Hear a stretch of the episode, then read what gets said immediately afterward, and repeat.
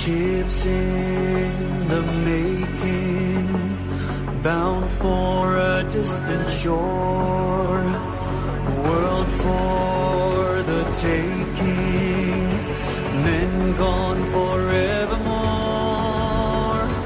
boarding and setting Sexto Continente. yet victory Dirigido por el obispo de San Sebastián, Monseñor José Ignacio Monilla.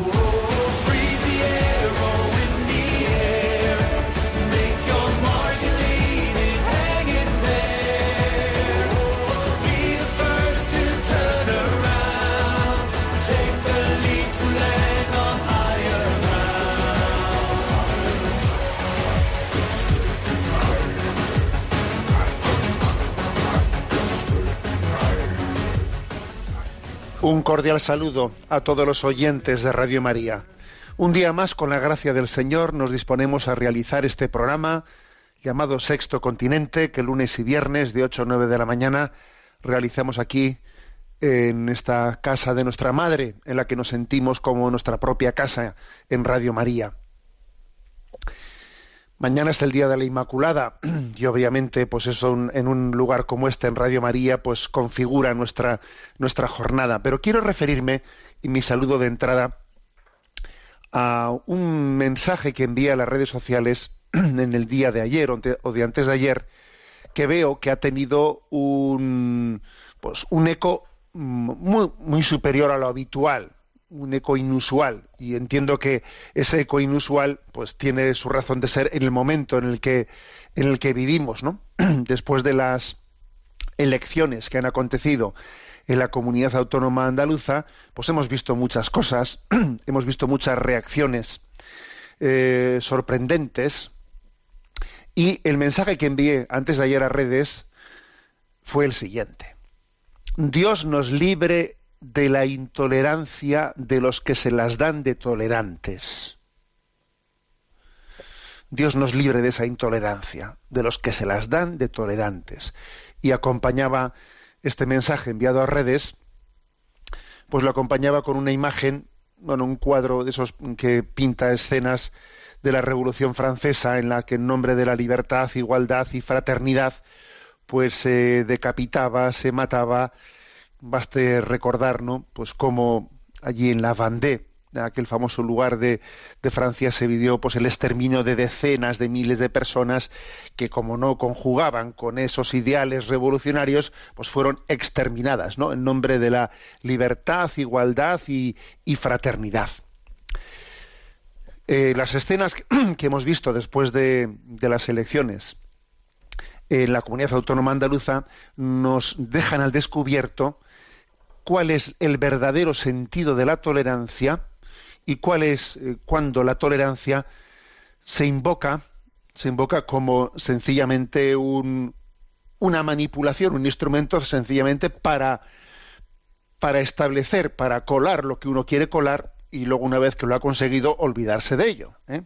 Por ejemplo, pues, eh, recordamos todos como la objeción de conciencia en un tiempo pues fue una reivindicación de quienes eh, se declaraban libertarios, ¿no? La objeción de conciencia era pues, un recurso habitual, ¿no?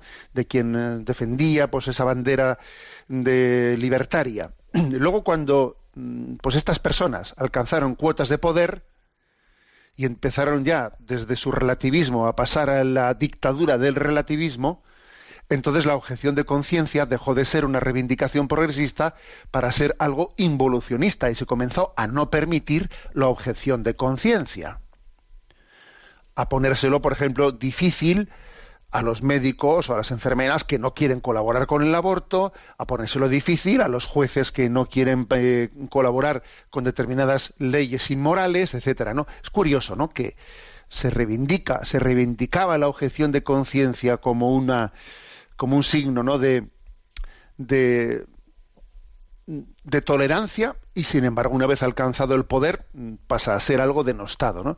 también algo así hemos visto ¿no? pues en las reacciones que han acontecido tras la tras las elecciones en Andalucía Dios nos libre de la intolerancia de los que se las dan de tolerantes esto qué es lo que nos demuestra nos demuestra una cosa que la verdadera tolerancia solamente es la que nace de el reconocimiento de la dignidad de las personas.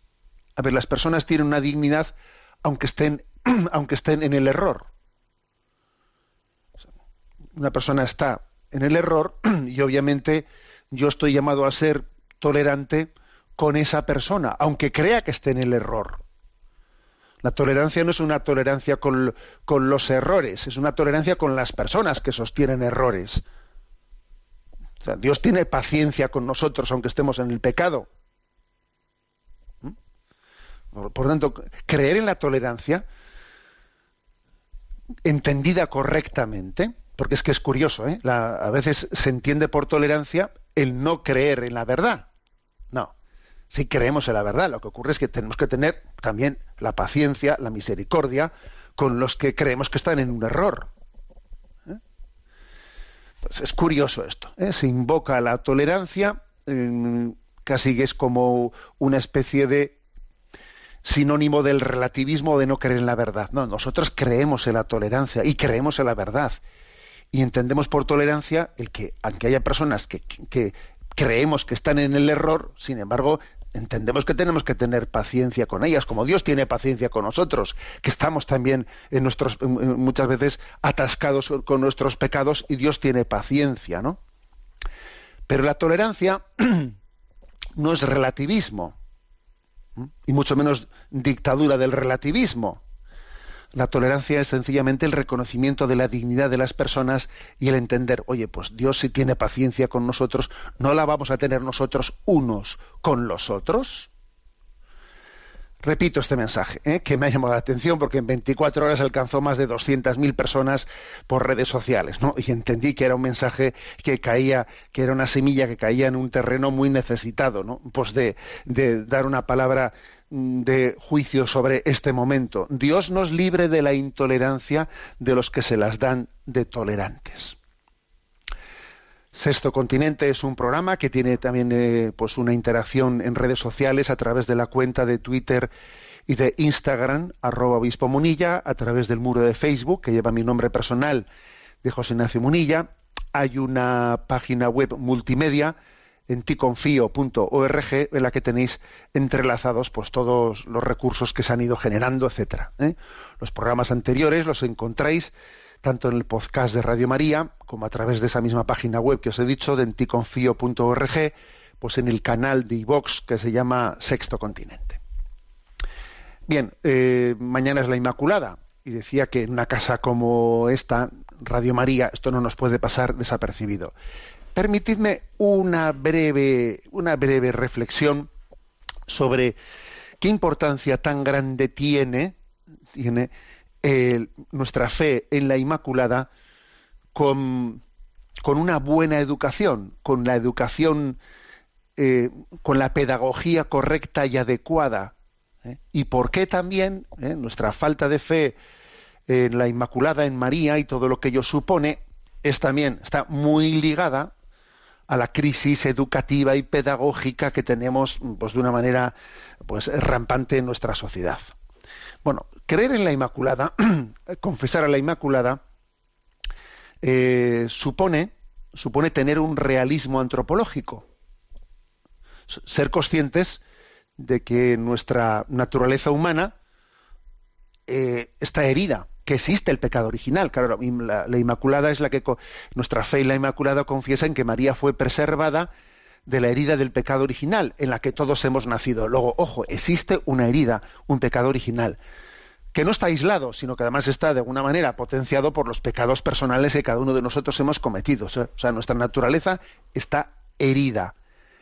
Pero por el hecho de que esté herida, no quiere decir que no que hayamos perdido la libertad, sino que esa herida, esa herida convive con esa libertad, capacidad que Dios le ha dado al hombre pues de, luchar contra las consecuencias de ese pecado, asistidos por la gracia, por supuesto, porque hemos sido redimidos en Jesucristo.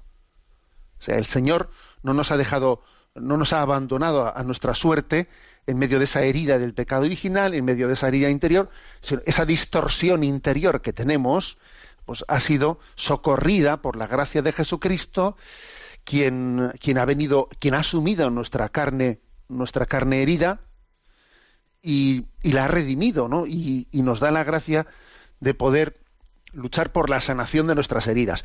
Tener esto en cuenta es importantísimo, porque de lo contrario, claro, eh, pues el hombre que, por ejemplo, que es considerado mm, bueno por naturaleza, no tendría necesidad de luchar contra sus tendencias desviadas. Y entonces la pedagogía, ingenuamente, se limitaría a fomentar la espontaneidad del individuo. Vamos a ser todos espontáneos. ¿eh?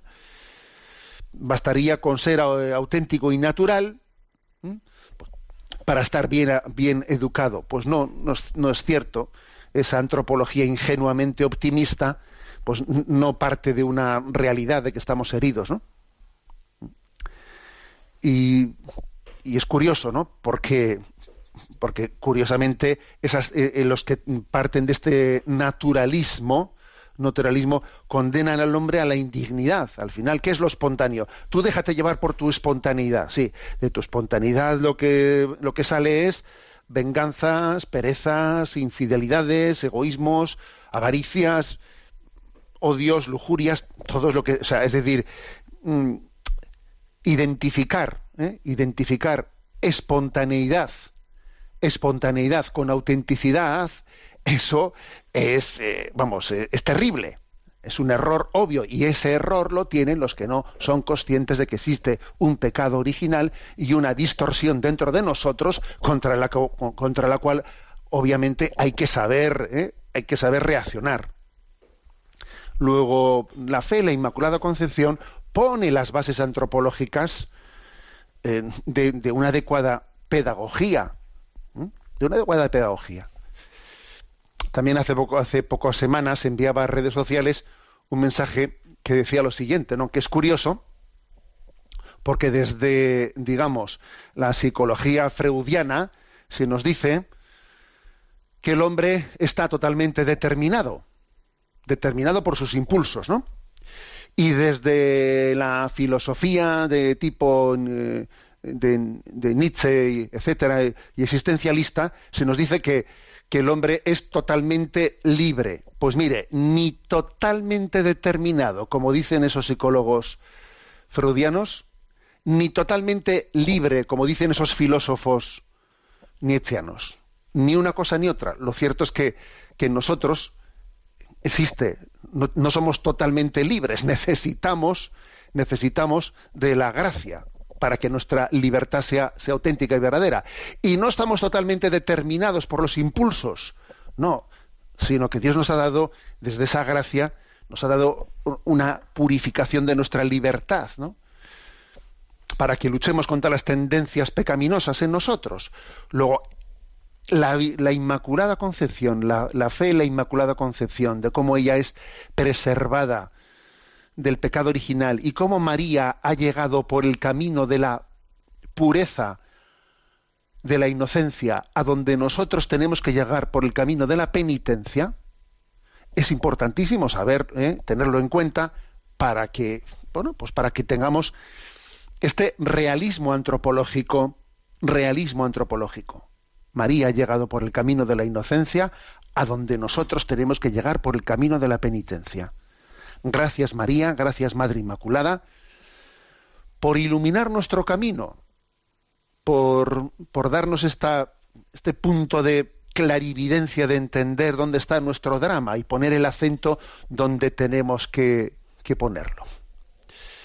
Bueno, vamos a escuchar este, este canto Inmaculada de Gonzalo Mazarrasa sacerdote ya conocido en esta antena, que está cantado por la Fraternidad Seglar. Lo escuchamos.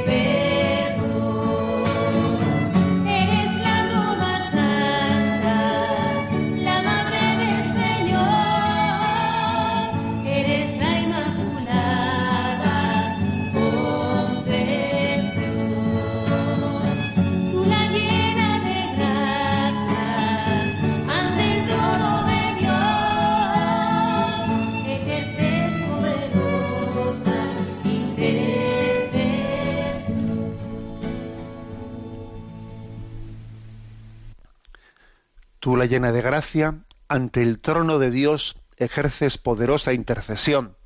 Intercede por todos nosotros, Madre Inmaculada. Te pido especialmente que, intercedas por esta radio, Radio María. Y también le pido una cosa especial y os pido que os unáis a nosotros porque en el País Vasco, el día de la Inmaculada, celebramos el día del seminario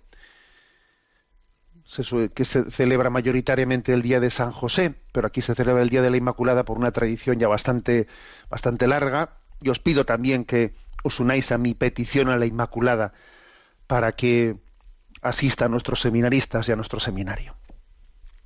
Bien, vamos a hablar de otra, otra de las virtudes. Estamos eh, dedicando los últimos programas de Sexto Continente a explicar en cada uno de ellos una virtud, ¿eh?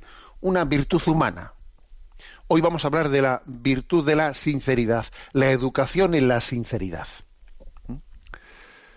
Bueno, pues la definición que da eh, como punto de partida, ¿no? David Isaacs en ese libro de la educación de las virtudes humanas es la siguiente. La sinceridad supone manifestar, manifestar si es conveniente a la persona idónea en el momento adecuado pues lo que hemos hecho, lo que hemos visto, lo que pensamos, lo que sentimos, ¿eh? y hacerlo con claridad, con respecto, eh, con claridad, ¿eh? con respecto a nuestra situación personal o a, la de los demás. ¿eh? O sea, sería un poco como la definición, la definición de sinceridad. Fijaros que en esa definición hemos insistido mucho si es conveniente a la persona idónea en el momento adecuado y es que en, en est- en nuestra cultura quizás no puede estar bien visto un modelo de sinceridad que se confunde con el exabrupto ¿eh? de decir a cualquiera cualquier cosa que se me pasa por la cabeza ¿eh? es una persona muy sincera cuidado ¿eh? eso de sinceridad tiene poco la verdadera sinceridad está gobernada por la caridad y la prudencia. Si no, no es sinceridad, es otra cosa. ¿eh? Eh, será, pues, espontaneidad, será ser, mm, pues, un, un exabrupto, pero eso no es sinceridad. Re- repito, la verdadera sinceridad está gobernada por la caridad y la prudencia. ¿Mm? Y de hecho, pues a veces en la etapa de la adolescencia se suele confundir fácilmente, ¿no? Sinceridad, pues, pues por esa especie de falta de, mm, de prudencia en la expresión. ¿eh? Y se tiende a confundir la sinceridad pues, mm, con la mera espontaneidad, entendida la espontaneidad pues en el sentido de liberarse de inhibiciones, desenfreno, actuar de acuerdo con el impulso del momento. ¿eh? Y eso obviamente pues es una espontaneidad pero muy deteriorada y, y eso tiene muy poco que ver con la sinceridad ¿eh? esto como punto de partida ¿eh? por eso aquí dice que la educación de la sinceridad supone a ver aprender a manifestar si es conveniente a la persona idónea en el momento adecuado lo que ha hecho lo que ha visto lo que piensa lo que siente ¿eh? en esta misma línea San Agustín con su habitual precisión, ¿no? Decía que todo el que miente oculta la verdad, pero no todo el que oculta la verdad miente. A veces ocurre que aunque se conozca la verdad, ni se puede decir ni se debe. Son los, los casos bien conocidos pues del secreto profesional, del secreto del oficio, o de un secreto natural, o de una prudencia, o de una prudencia bastante evidente, ¿no? Esa distinción de que hacía San Agustín, pues es bueno, esto por una parte. En segundo lugar, por supuesto, también existe otro tipo de, de desviación, que no solo es por por esa especie de confusión de sinceridad, por eh, una espontaneidad desenfrenada, desinhibida, etcétera. No, también hay otro tipo de desviación que, clarísimamente, ¿no? que es la que está motivada pues por la mentira, por la mentira, la hipocresía, la adulación, la calumnia, la murmuración. Ahora, Fijaros, la mayoría de las mentiras, o sea, de, de las mentiras, hipocresías, adulaciones, calumnias, murmuraciones, suelen tener, suelen, es muy importante ver qué tienen detrás.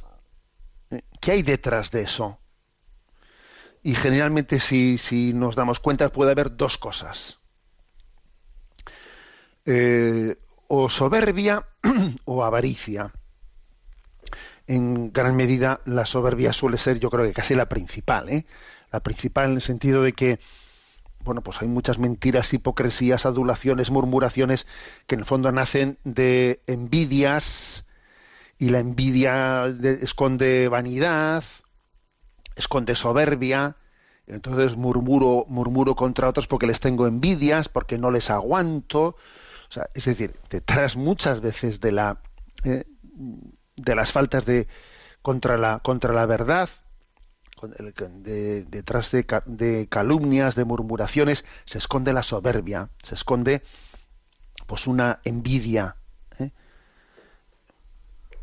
Es, es el no en no ponernos delante de Dios tal y como somos, sino estarnos viendo en el espejo de los demás. Y entonces ahí tenemos una lucha. Bueno, hay otras, otro tipo de mentiras, otra, digamos, otras, mm, otras veces la causa última, pues es más la avaricia, se miente, pues por conseguir una, ¿eh?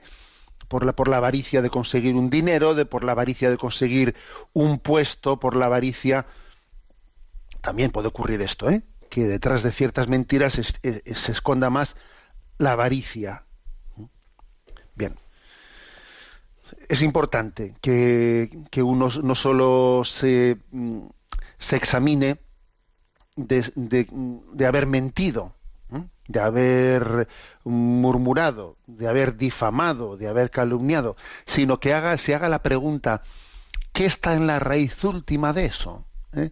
En la raíz última de esto ha habido más soberbia, vanidad, avaricia. ¿qué, es lo que ha habido? Hay más, ¿no? O también cobardía, cobardía. Ver eh, y descubrir la raíz, ¿eh? la raíz de donde brotan nuestros pecados es importante.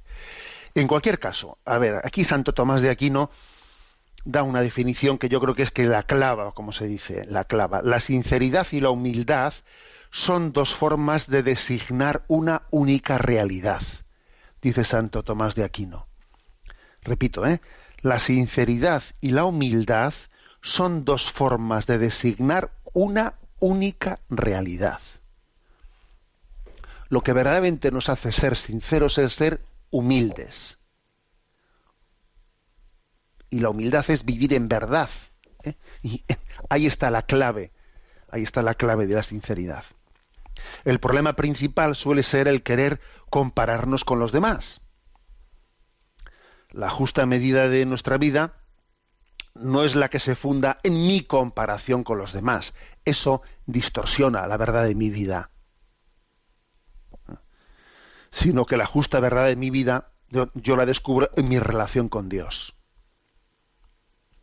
Entonces, el problema está que detrás de la falta de sinceridad está que te estás mirando en espejos que no son los espejos en los que tienes que mirarte. A ver, mírate en el espejo de Dios y no te estés mirando en los espejos de los demás, porque son, espejos que tú los estás, o sea, inevitablemente están distorsionando las cosas. Las estás distorsionando. ¿eh?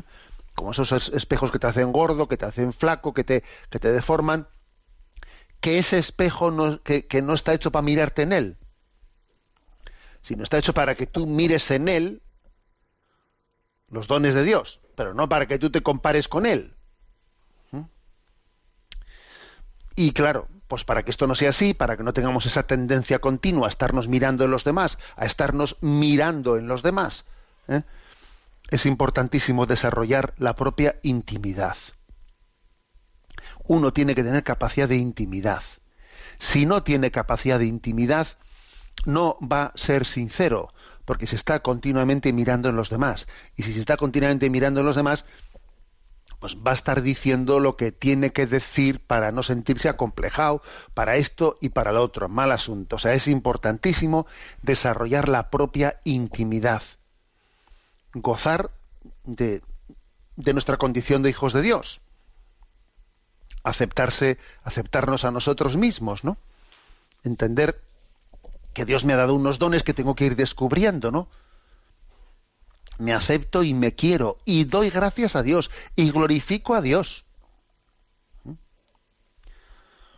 Luego, esta, luego esa, esa necesidad de tener intimidad con uno mismo, ¿no? Pues para poder ser sincero es importantísimo. En esa intimidad, pues uno tiene que ir teniendo, eh, pues eso, la capacidad de distinguir, de discernir entre lo importante, lo secundario, lo que son hechos, lo que son opiniones, distinguir a quién se debe de contar qué cosas y otras no es prudente, distinguir el momento oportuno, explicar el porqué, pero todo eso supone eso supone la capacidad de tener un poco de intimidad contigo mismo y ser y ser reflexivo y ser reflexivo. Si uno no tiene intimidad consigo mismo, pues todo esto claro no discierne, se deja arrastrar, ¿no? Luego, a ver, ¿hay que ser espontáneo? Sí, claro que hay que ser espontáneo, pero ojo, entender bien la espontaneidad, ¿no?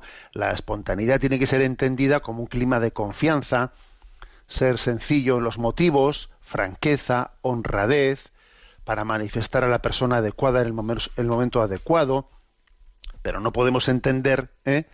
pues, espontaneidad, lo que con tanta frecuencia en nuestra cultura, en nuestra cultura ocurre, pues eso, que vemos programas televisivos, y sale ahí alguien pues haciendo pues una excentricidad y haciendo una payasada, entonces dicen, ¿qué espontánea? ¿Qué va a ser espontáneo, hombre? Esas excentricidades de espontaneidad tienen nada, eso es confundir la espontaneidad eh, con un exabrupto, con una con un, eh, con un desenfreno y con una falta de gobierno de uno mismo y una falta de humildad, ¿no? Bueno, por tanto, educar, ¿eh? educar en la sinceridad supone saber canalizar la efusión de los que hablan demasiado. Hay que saber canalizar, ¿no?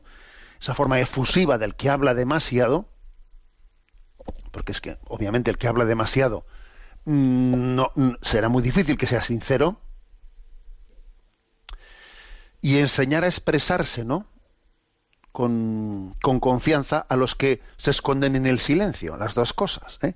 Canalizar la efusión de los que hablan demasiado y, y, dar confianza y seguridad a los que están acomplejados, etcétera, o llenos de miedo y no, y no se expresan y permanecen en el silencio.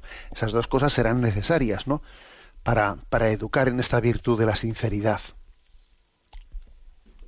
Pero repito, para mí, de, todo lo que hemos explicado en este breve resumen sobre la educación de la sinceridad, yo insistiría en que Santo Tomás de Aquino eh, da, la clave cuando dice la sinceridad y la humildad son dos formas de designar una única realidad. Es maravillosa esta definición. ¿eh? Vivir. Vivir en la presencia de Dios, tener intimidad, ser humilde, que es lo que permite la sinceridad lo dejo ahí a vuestra, para vuestra reflexión y vamos a tener nuestro momento, nuestro momento para comentar el DOCAT. Hoy tenemos el punto 97 ¿eh? de este libro, que es un pequeño compendio resumen de la doctrina social de la Iglesia. Número 97. ¿Qué implica el principio de subsidiariedad para el individuo? Y responde, la cuestión de la convivencia social no se puede dejar únicamente a los de arriba. En nuestro propio entorno hemos de resolver nuestros problemas autónomamente y pedir solo ayuda a los niveles más altos cuando nos sintamos desbordados. Antes de dar este paso, sin embargo, ha de existir una colaboración humana de todos, tanto de los que ofrecen su ayuda como de los que la reciben el cristiano está llamado en principio a tomar parte activa en todos los ámbitos de la sociedad y a no excluir a nadie de dicha participación. Bueno, eh, recordáis que dos números antes había explicado el DOCAT, había explicado qué es el principio de subsidiariedad, ¿no?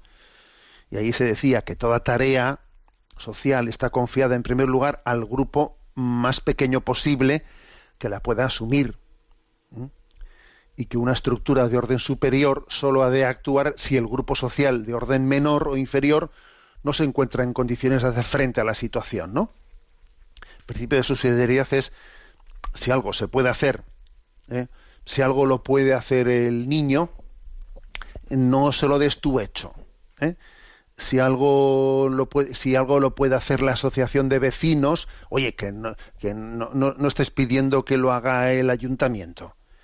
Si algo lo puede hacer la asociación de padres del colegio, que no estemos pensando en que venga desde la Consejería de Educación a hacerlo. O sea, es decir, hacer las cosas cada uno asumiendo su, su responsabilidad, ¿no? Entonces, ¿qué implica esto? Pues esto implica algo, como dice esta pregunta, mm, pues el no escaquearse de la propia responsabilidad, el no escaquearse de ella, el decir, a ver, ¿qué está en mis manos hacer?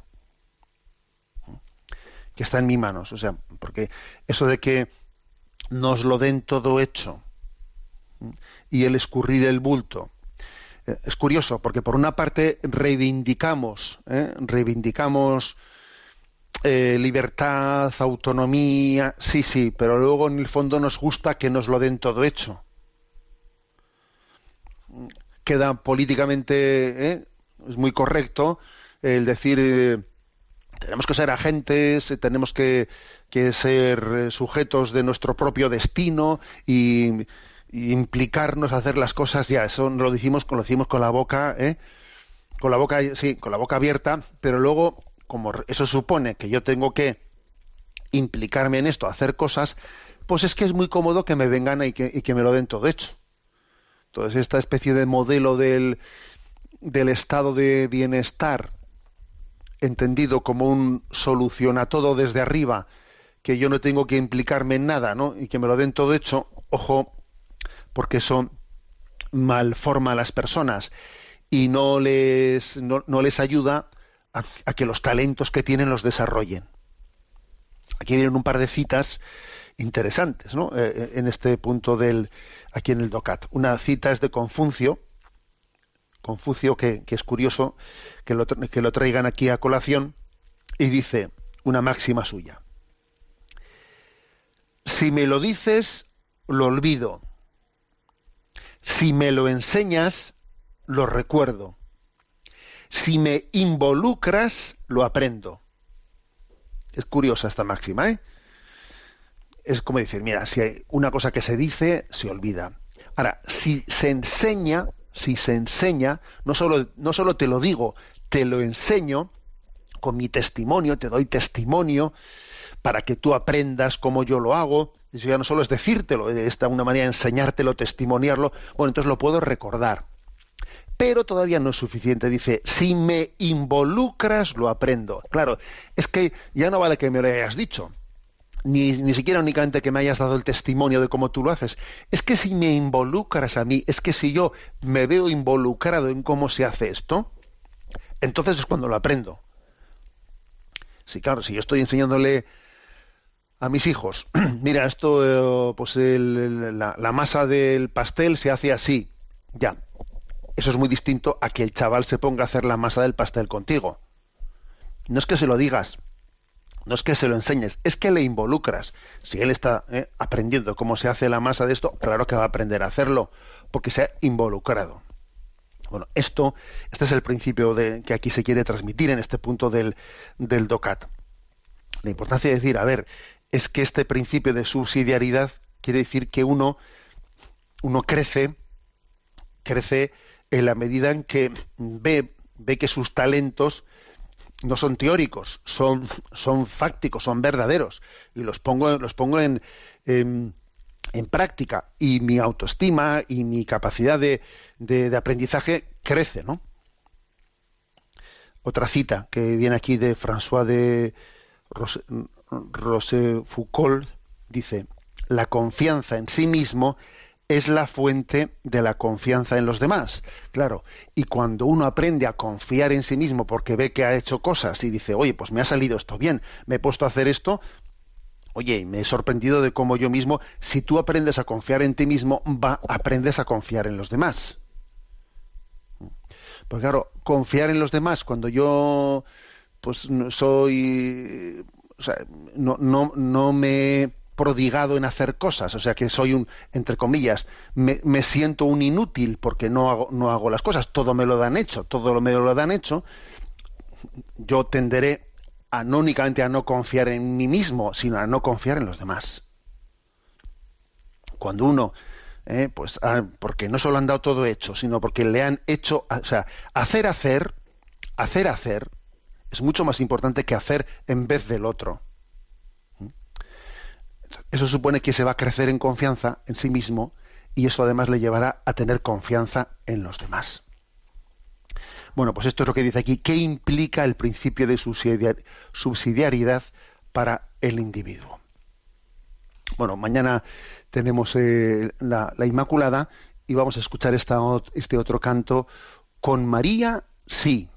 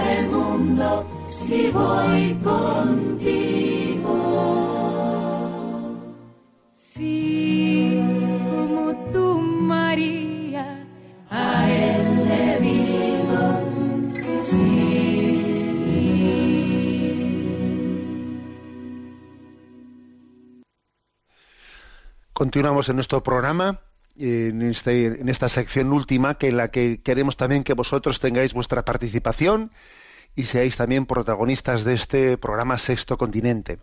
Porque como bien sabéis, pues hay un correo electrónico sextocontinente arroba radiomaria.es al que podéis hacer llegar vuestras preguntas, sugerencias, aportaciones. Y desde la emisora de Madrid, no sé si tenemos hoy a Rocío, me parece que es, nos, nos irán presentando las, las preguntas seleccionadas. Buenos días. Muy buenos días, monseñor. Adelante. Pues un oyente hace la siguiente consulta. Dice, buenos días, suelo confesarme con regularidad, pero cada día, cada vez que me planteo hacerlo, eh, siento miedo y vergüenza, me noto tensa. Suelo tener siempre un rosario en la mano para que me acompañe. A veces pienso en irme y no confesarme, pero nunca lo he hecho. Pienso que es porque suelen ser las mismas faltas una y otra vez, y porque el sacerdote pueda pensar ya está aquí, está con lo de siempre. Después de la confesión me siento mejor, pero no alcanzo la paz plena hasta la comunión. ¿Cómo superar ese miedo a la confesión? Necesito estar siempre en misa con un rosario en la mano o con un trocito de un rosario que se me rompió, que conserva la cruz y con una imagen de la Virgen de la Merced. Para poder dormir tengo que hacerlo con un rosario al cuello y otro pequeño que tengo en la mano, y que por supuesto se me cae al dormir, pero lo busco en mis despertares. ¿Le parece esto una exageración? Es que si no lo hago, no me siento segura, me falta algo, no sé cómo expresarlo. ¿Qué me aconseja? Bueno, vamos a ver, yo creo que es mm, yo creo que claro que eso manifiesta un poco pues una manera pues un pues psicológicamente de tener demasiada mm, pues inseguridad ¿eh? o una tendencia así un poco que supongo que los psicólogos dirían un poco de neurosis, ¿no?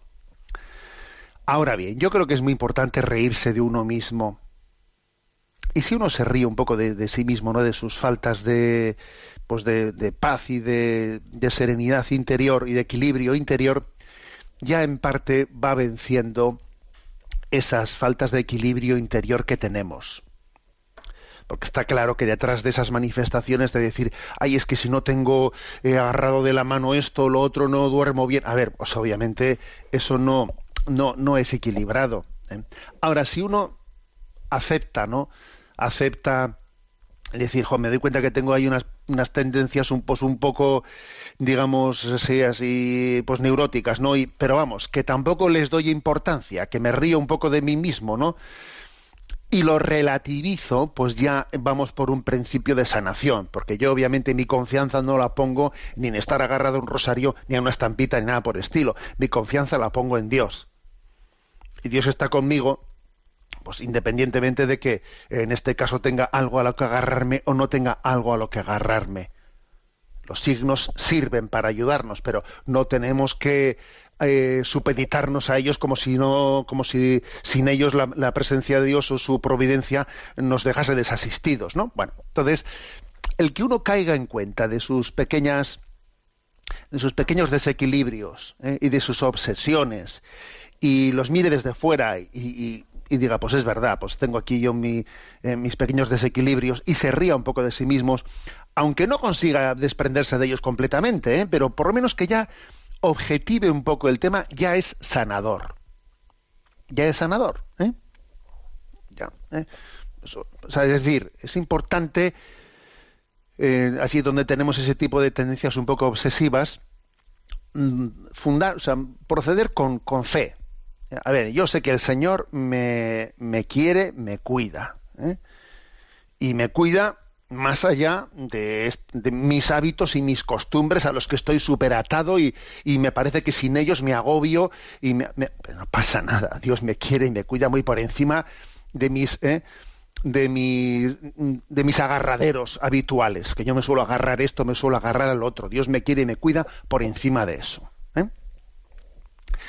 Y con respecto un poco a ese agobio que siente en, la, en el sacramento de la confesión, a ver, yo le, yo le aconsejo, aconsejo pues actuar, vivir en la fe, el sacramento de la confesión, vivir en la fe. A ver, yo mm, me voy a confesar y delante de Jesucristo hago mi acto de fe, pues manifiesto mis pecados. A veces suele ser bueno llevar un papelito con unas cuantas anotaciones para que pues uno no tenga ese, esa especie de, de, preocupación de que ahora que digo que digo si no. O sea, aquí pues esas tres cuatro cinco cosas me agarro a ellas y soy y soy escueto y soy sencillo y eso puede ser bueno para vencer las inseguridades a veces ¿eh? a veces puede puede ser bueno.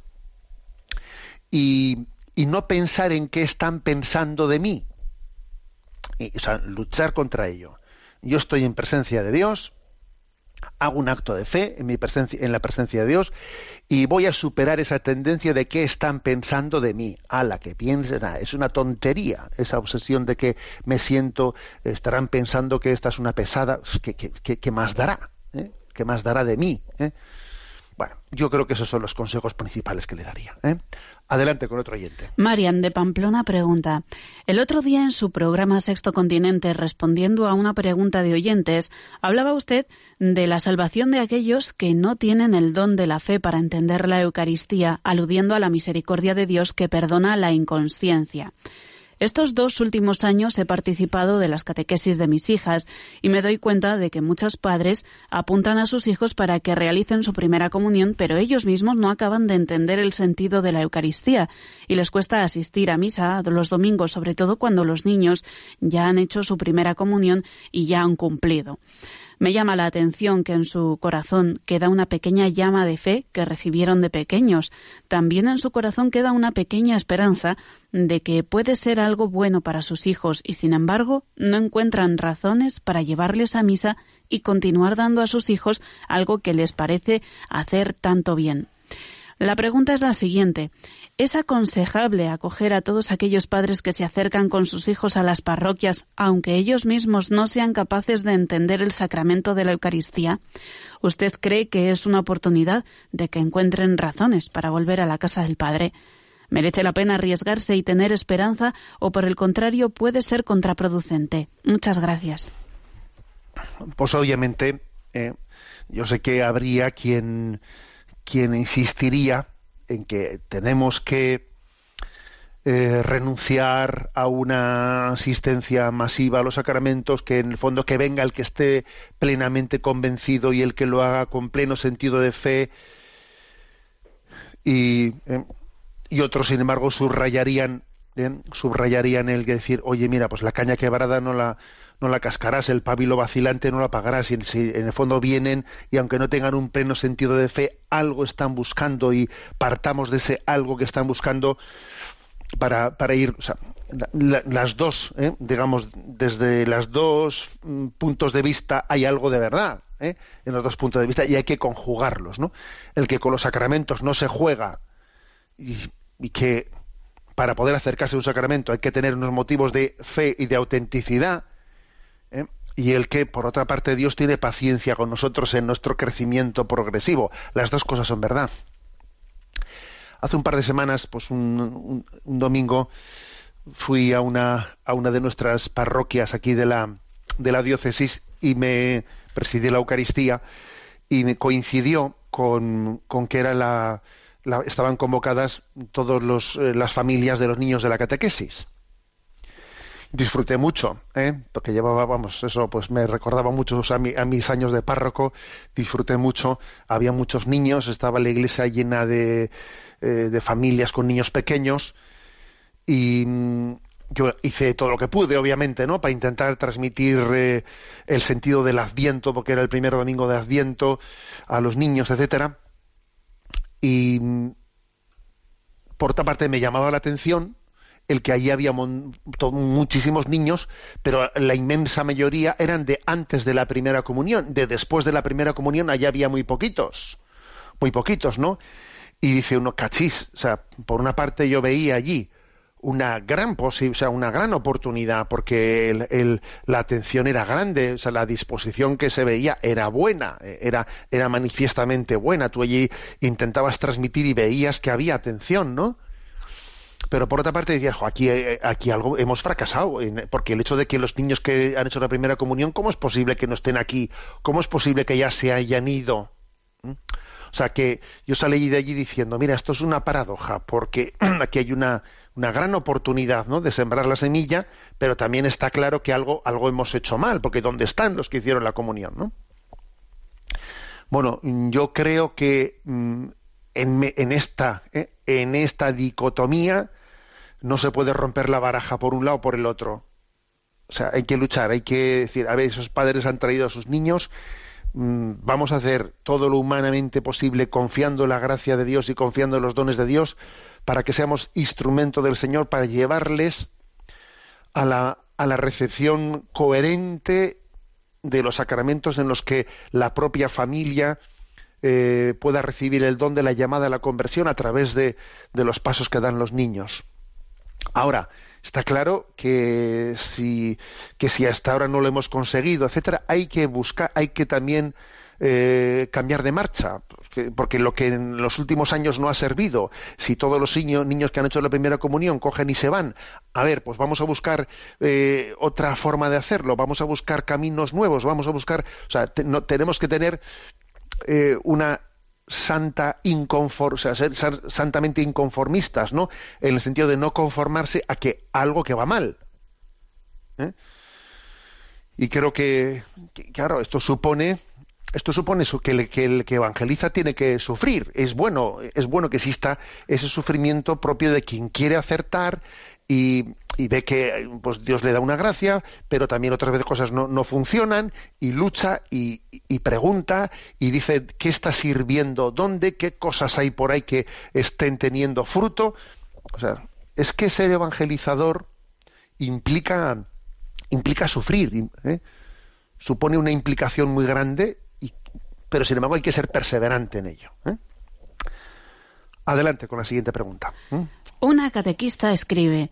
Ante todo, muchas gracias por su programa. Mi nombre es Gabriela. Soy catequista en mi parroquia y llevo niños y niñas que van a comulgar este año. Tienen nueve años. Son niños que a veces me hacen preguntas que no tengo respuesta. Yo les hablo del amor de Dios, del cielo, del purgatorio y del infierno, cosa que echo de menos en las homilías de los sacerdotes, y que hablen con claridad de lo que está bien y de lo que está mal, en una palabra, es decir, la, verdad de lo que está ocurriendo en nuestra sociedad permisiva, que mm, donde todo está bien y porque todo el mundo lo hace. Bueno, me, me extiendo más de la cuenta. Mi pregunta es, ¿qué le respondo a un niño cuando me pregunta quién es el papá de Dios? Yo le contesto que Dios no tiene papá.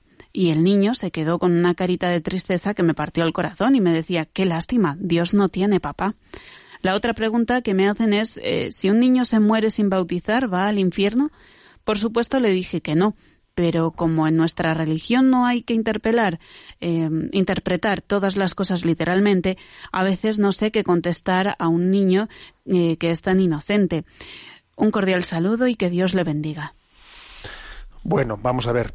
Es verdad que cuando transmitimos, a lo- cuando los niños hacen eh, pues todas esas preguntas que son típicas también de una edad, quizás tenemos que hacer un esfuerzo en, meternos también ¿no? en, su, en los parámetros desde los cuales hacen ellos, eh, hacen ellos las preguntas. ¿no? Claro, por ejemplo, decir, ¿quién es el Papa de Dios? Quizás decirle, decirle a un niño, es que Dios no tiene papá. A ver, claro, la catequista ha querido decirle, a Dios no le ha hecho nadie, Dios es eterno. Bien, pero decir Dios no tiene papá, pues igual no es la expresión más, más feliz, más acertada. ¿Por qué? Porque el niño eh, es, va a ser imposible que esa pregunta no la, no la reciba como una especie de uy, pues qué, qué pobreza, ¿no? O sea, es decir, que para mí tener papá y tener mamá es lo más grande que tengo. Pues si Dios no tiene papá y mamá, pues es un pobre huérfano. O sea, claro, es que es- quizás hay que sacar, ¿eh? Hay que sacar esa pregunta de, ese parámetro que inevitablemente el niño lo va, lo va a entender afectivamente, o sea, le va a parecer como que afectivamente Dios es alguien eh, solitario, ¿eh? solitario y sin la experiencia del amor que él tiene. Hay que sacar de esos parámetros. Yo, claro, no le diría al niño, Dios no tiene papá. ¿eh? porque es que esa pregunta el niño más, más que entenderla intelectualmente la va a sentir afectivamente. Hay que decirle, hay que decirle al, al niño, claro, pues, a ver, es muy, es muy complicado, ¿no? Es muy complicado esto, pero sobre todo mm, no introducirle expresiones. Es mejor introducir una expresión que no pueda entender plenamente que no introducirle una expresión que le pueda confundir. ¿eh? Más vale hablarle de un término que ahora mismo no va, o sea, no lo puede alcanzar, que darle un término que por muy cercano a él lo pueda confundir. Por ejemplo, eso de que Dios no tiene papá. Es mejor decirle, mira, a Dios, a Dios no lo ha hecho nadie, Dios es desde siempre Dios, Dios es eterno, ¿eh? Mm, Dios no tiene ni principio y fin, ¿eh? O sea, o sea, que, que claro que son cosas un poco abstractas que el niño no va a llegar a entender plenamente, pero es mejor dar una explicación de algo que aunque no entienda plenamente no le cause una distorsión desde su afectividad. ¿eh? Y con respecto un poco al tema de, a ver, pues eh, si un niño se muere sin bautizar, eh, va, al cielo o se, mm, o se- o se condena, obviamente, a ver, claro que está bien, bien respondido el decir, por supuesto que no, no, no se condena, pero sí que es importante decirle, a ver, decirle, Jesús nos ha dado el bautismo como el camino de la salvación. Entonces, el bautismo es el camino ordinario de la salvación por el que Dios quiere dar su salvación a todo el mundo. Ahora bien, también cuando alguien, ¿no? Pues se ha muerto sin bautizarse o no ha podido bautizarse porque nadie le ha explicado, existe un camino extraordinario, que no es el ordinario, un camino extraordinario de la salvación, que Dios también da, pues por, por lo que se llama un bautismo de deseo. ¿eh? O sea, es decir, que no ha recibido físicamente el bautismo, pero que Dios ha hecho que el don del bautismo llegue a él, pues por, por un camino por un camino que va más allá ¿eh? del propio sacramento, que es el bautismo de deseo. Creo que alguna explicación como esta podía ser buena dársela también. Tenemos el tiempo cumplido. La bendición de Dios Todopoderoso, Padre, Hijo y Espíritu Santo, descienda sobre vosotros. Alabado sea Jesucristo.